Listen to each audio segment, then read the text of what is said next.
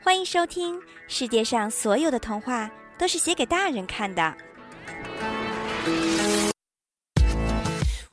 我的哥们儿龟三儿。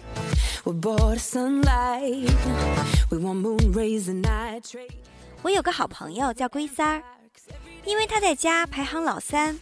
我很庆幸他是只乌龟，而不是一个鳖，不然呐，他就得叫鳖三儿了。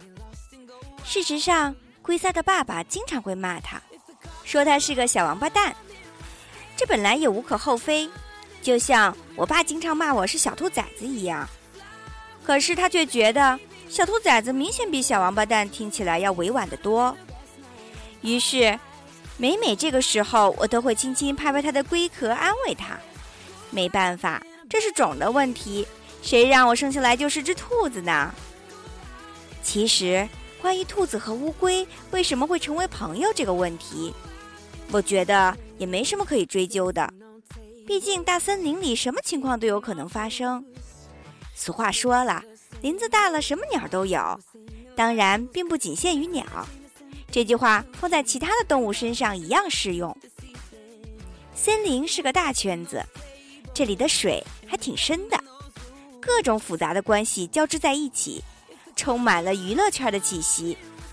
所以，任何表面上看起来并不合情合理的事情，都存在一些潜在的规则，我们称之为潜规则。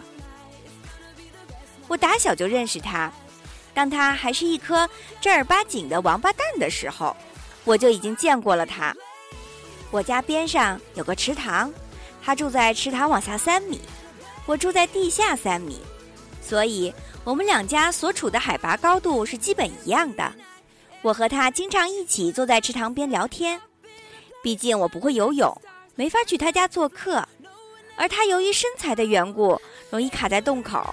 因此也很少到我家来玩，而且我们俩的饮食习惯也有些不一样，我都没法拿出他喜欢吃的东西来招待他。虽然他总是一副很好说话的样子，问他喜欢吃什么，也总是说：“哎，随便啦，随便啦。”但我一旦拿出胡萝卜之类的东西摆在他面前，他就会缩进壳里，变成了缩头乌龟，不想理我，矫情的很。他时常会非常欠打的问我。人家都说狡兔三窟，你家里到底有几套房子啊？而我总会鄙视的对他说：“现在森林里房价这么贵，哪有钱搞那么多洞啊？我们家的另一个洞完全是用来防患于未然的，不然万一哪天从你家漏出点水什么的，把我们家给淹了，我们就得住到树上去了。哪像你呀，出门自带房车，想钻就钻。”每每这个时候，他都会红着脸回答道：“没办法呀，天生的。你以为我想整天背着这个小房子到处逛呀，跟房奴似的？虽然我们生来品种不同，但却一直臭气相投。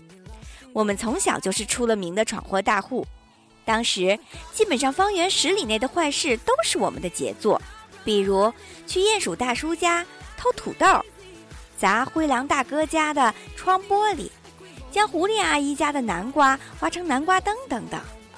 不过，由于龟三儿这小子跑得慢，我们俩经常会被逮着个正着，然后拎回去被爸妈一顿收拾。让我感到心里很不平衡的是，每次我爸都拿树枝抽我，但是龟三儿他爸却总是口头的教育他。每次第二天我捂着屁股去找他的时候，他总是露出一脸幸灾乐祸的表情。去你大，笑个屁！凭什么每次都是我被逮呀？我摸着红肿的屁股，对自己的遭遇表示出极度的愤慨。因为就算是我爸打我也不疼啊，骂一下也就算了嘛。哦，那倒也是，打你的话手应该会更疼一点吧？不过哪有像你们这种生来都自带盾牌的？难道小乌龟的小孩就没有办法教育了吗？为啥一定要用打的方式来教育呢？我觉得“小王八蛋”的这种说法就已经很伤自尊心了嘛。不是啊，如果我是你爸，一定要骂龟儿子才解气。不过玩笑归玩笑，我们俩的友谊一直都很稳定。我们的小学、初中都是在一个地方念的，只不过龟三儿每天都要提早一个小时起床，因为他爬得慢，如果他和我同时起床，那估计等他到学校了，第一节课都该下课了。虽然每天上学的时候没法一起，但每天放学以后，我都陪他一起慢慢的走，听他絮絮叨叨的说着自己的人生理想。别看我这哥们儿脑子还没有绿豆大，但是他却是一个挺要强的家伙，满脑子都是些不切实际的想法。不过我只是耐心的听着，没有去评论些什么。毕竟这是他的生活，我管不了那么多。随着年龄的增长，我们一起玩的机会就越来越少了。后来我们去了不同的高中，他直接住到了学校的边上，省得每天花在路上的时间比上课的时间还要长。我在另外的一所学校，周末的时候偶尔去看看他。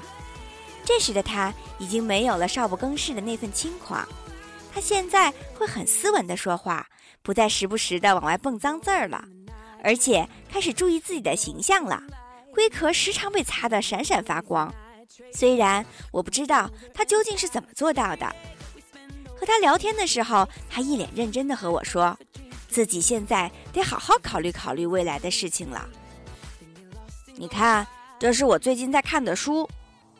他从书架上掏出了一本书来给我看。这是什么？如何成为一只成功的乌龟？这本书最近卖的不错哦。这个我做不到，我再怎么努力也是只兔子。不是给你看的啦，我只是看完之后觉得很有启发。那你要怎么做啊？书上说了一个故事，讲的是很多年以前，我爷爷那辈儿出了一只非常有名的乌龟，他当时在龟兔锦标赛中跑赢了兔子。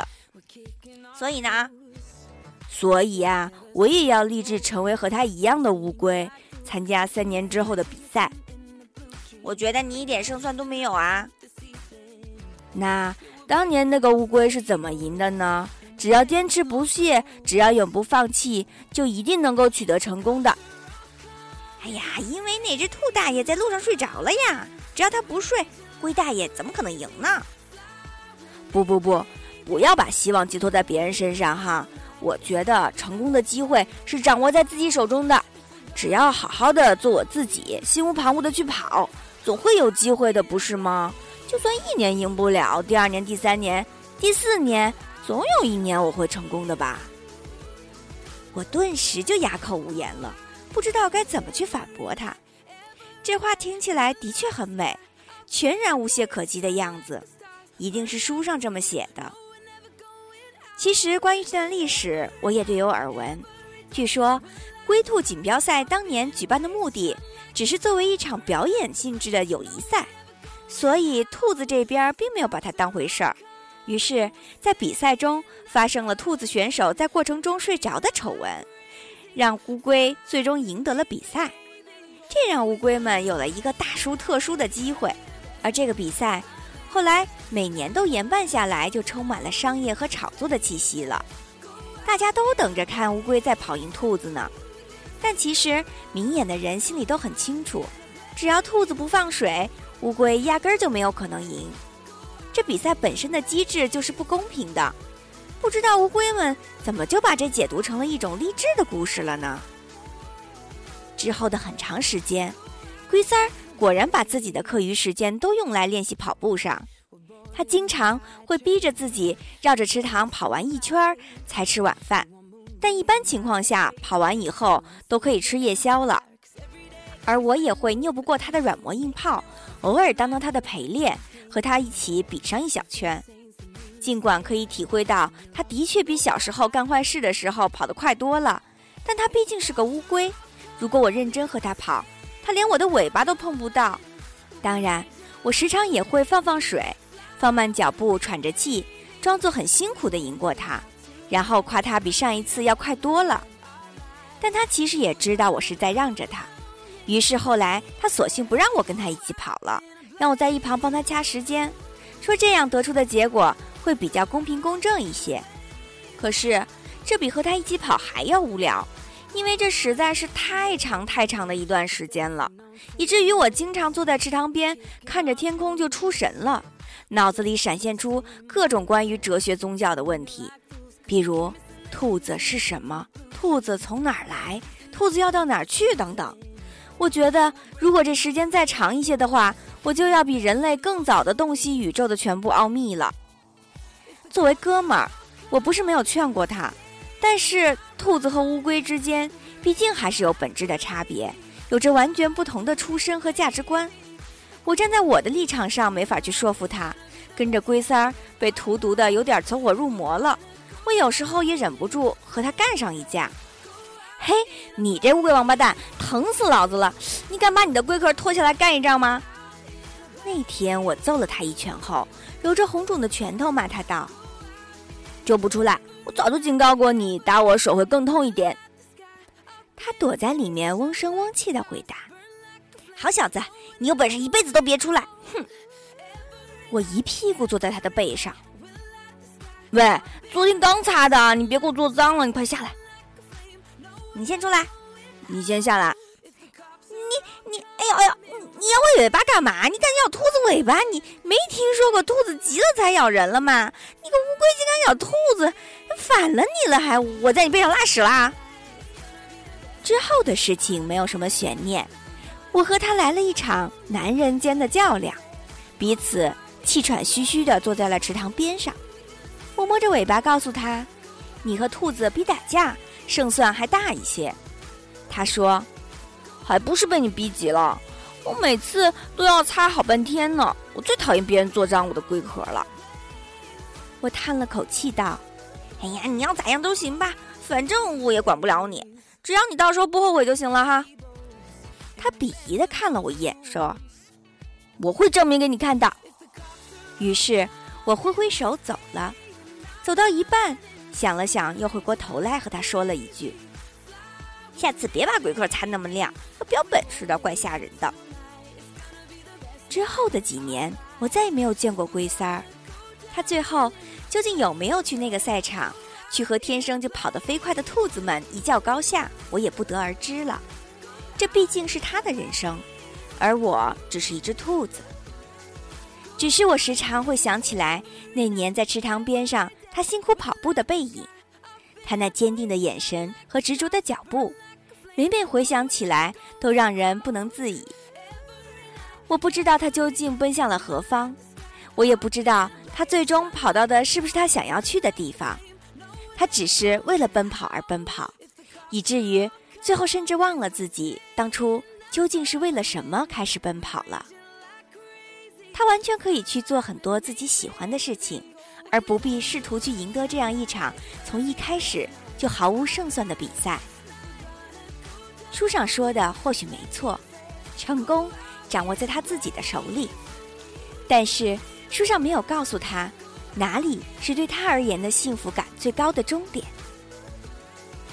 无论怎样，我现在很怀念我的哥们儿龟三儿，怀念那年他龟壳上依旧长满了青苔时的模样。